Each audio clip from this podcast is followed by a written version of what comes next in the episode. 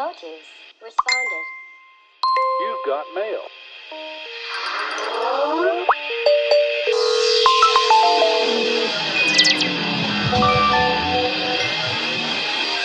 I got mail! Yay! I got mail! Yay!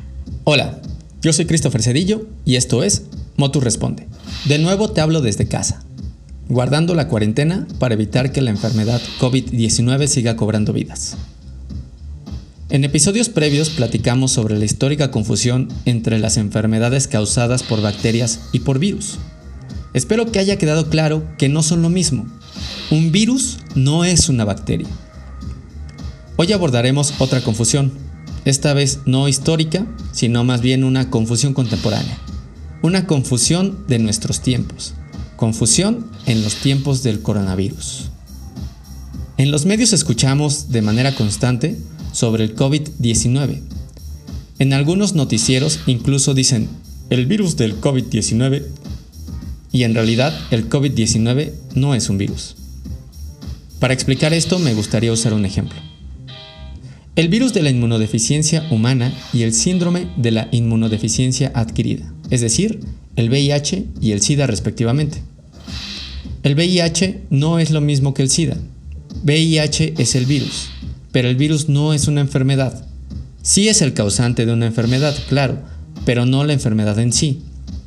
Entonces, cuando el VIH infecta las células de una persona y provoca una repercusión en su salud, entonces este provoca la enfermedad. Para decirlo de manera más concreta, el VIH no es lo mismo que el SIDA, pero el VIH sí provoca el SIDA. El virus provoca la enfermedad, que tiene otro nombre. Así con el SARS-CoV-2. ¿El qué? Sí, ya sé, ya sé que esto es muy complicado de repente, pero ahora lo voy a explicar. El coronavirus no es un virus solito, porque el coronavirus más bien es una familia de virus. Es como si tuviéramos varios integrantes dentro de esta familia.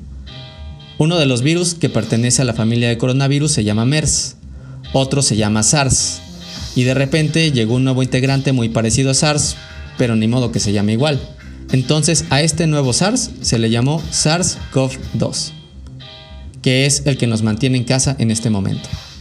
En resumen, el coronavirus es una familia de virus. Dentro de esta familia tenemos al virus SARS-CoV-2, el cual provoca la enfermedad COVID-19. El SARS-CoV-2 nos obliga a mantenernos en casa para prevenir aspirar este pequeño virus, pues si esto pasa podríamos desarrollar la enfermedad COVID-19. ¿Qué tan pequeño es el SARS-CoV-2? Apenas mide 100 nanómetros, o sea que es casi 2000 veces más delgado que tu cabello. Imagina que tomas uno de tus cabellos y luego lo cortas en 2000 fracciones.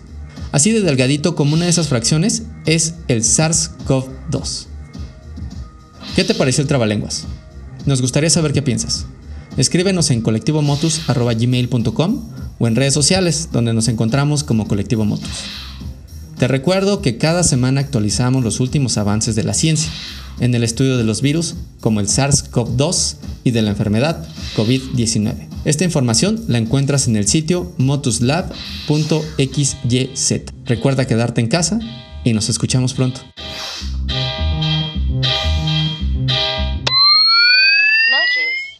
responded.